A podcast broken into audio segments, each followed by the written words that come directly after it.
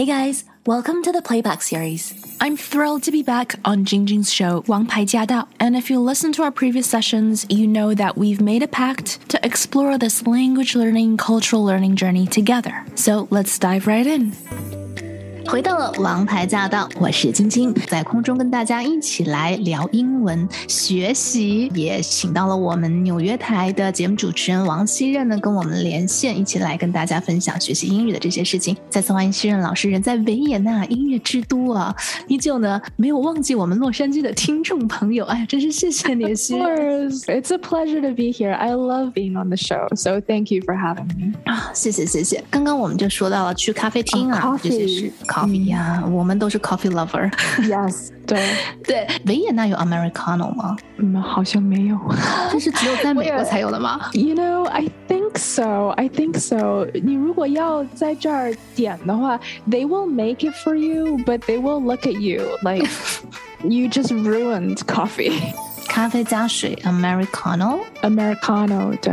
我还听说一件事情，就是 cappuccino 在意大利好像是只有早上能喝，如果你晚上去点的话，人家也会瞪白眼。你没是吗？我不太清楚，因为我 actually like 呃，我家对面有一个咖啡，我经常去，然后这边的 cappuccino 叫 melange。也是就是个 mix，对，也算是一个维也纳 cappuccino 吧，好像比 cappuccino 更 foamy 一点。And they, you know, I think they serve at any time, all the time。但是这边的好的咖啡店，当他给你 serve coffee 的时候，他会给你一杯水，就是你的浓缩咖啡边上，他会给你加一杯水。浓缩咖啡不是 espresso 吗？espresso 是个 s 的声音。A lot of people say espresso。没有 X，嗯，没有 espresso，嗯，espresso，espresso，哦，espresso，OK，这这个倒是很有趣。为什么我们大家会觉得叫 espresso 呢？这个是哪儿来的印象？我在想，也许就是听错了，而且很多有很多当地人也会说 espresso，嗯，maybe because express is a word。Oh yeah, express right? Could be, yeah. Express 就像 express train 快的火车，嗯，快车 express 我们邮寄包裹 express，嗯，express is a real word. Express, E X P R E S S, express. When you see some a new word, you would just kind of go with what you're familiar with. 你总会用你更 familiar、更习惯的这么一个词去发音， 所以很多当地人也会说 espresso，就是英语是母语的人也会这样说。But it's not correct. Yeah, it's espresso. 嗯，espresso 没有 x 的发音，没有。espresso，e s p r e s s o，espresso。他一般都都会问你 double or single。 嗯，然后如果你想要 double 的话，就是两个 shot，你可以说 double，或者是在一个大的咖啡 chain 里面，它叫 doppio，doppio，d o p p i o，doppio，doppio 就是 double，but in Italian。哦，Yeah，这个 doppio 是在美国也会用吗？还是说在欧洲那边才？对，在美国的一个很大的咖啡 chain 里面是用的 doppio，Yeah。哦 哦哦，哎，大家可以去留意一下，反正美国大的那个就那几家嘛，对吧？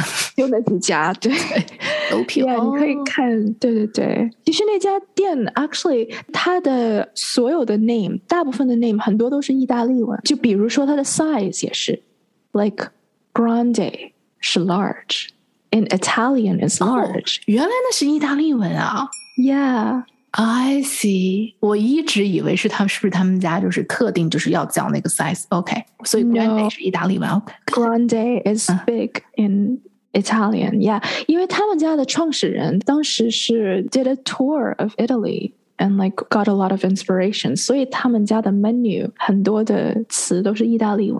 grande 是最大杯，是不是？是他们家最大杯？没有，grande 好像是中中杯，大的还有 venti。 Venti 是最大的吗？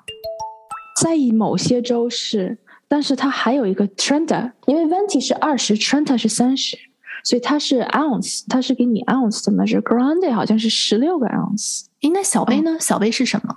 小杯是 tall，十二个 ounce。Yeah，so this also goes back to I guess history。它最小的是 tall，所以它有点让你感觉怎么最小的是高，right? Like and then tall also is not Italian，等于它的三个 size，它的其他的三个 size，grande 是十六个 ounce，venti 是二十个 ounce，trenta 是三十个，so 这三个都是意大利文，可是 tall obviously is English，对，那。也是因为他在最开始的时候，actually，so I did some research a while back。嗯哼，啊，有趣。他一开始还有一个更小的 size，是 short。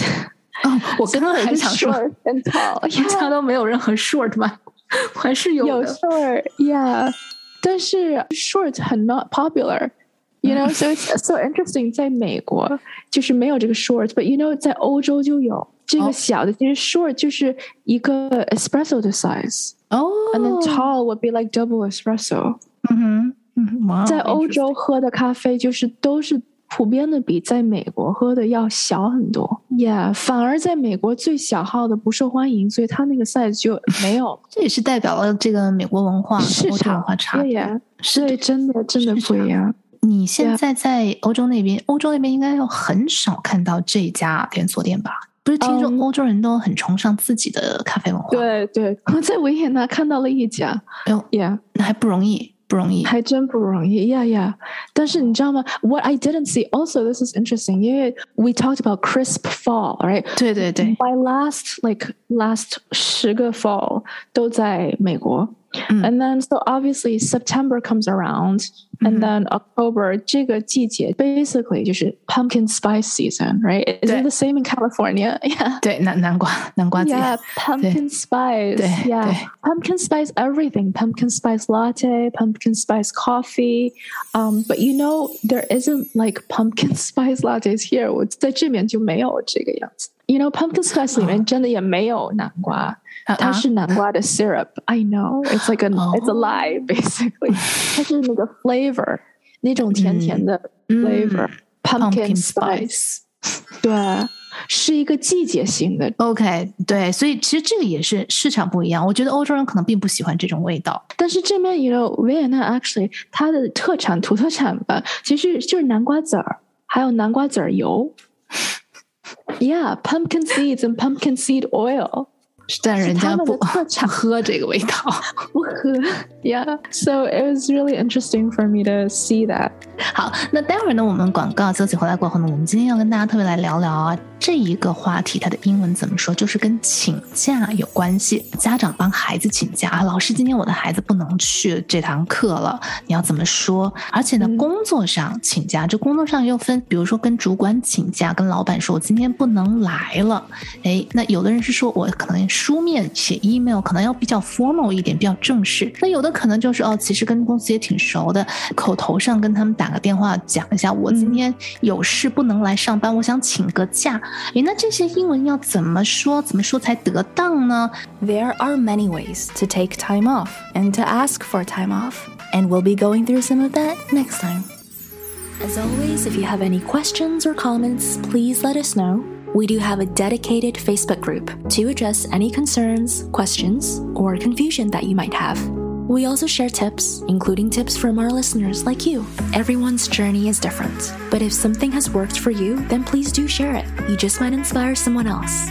To hear the full show and to catch more episodes, make sure you tune in to AM 1300. Let us know what you thought of today's session, and make sure you stay tuned for more.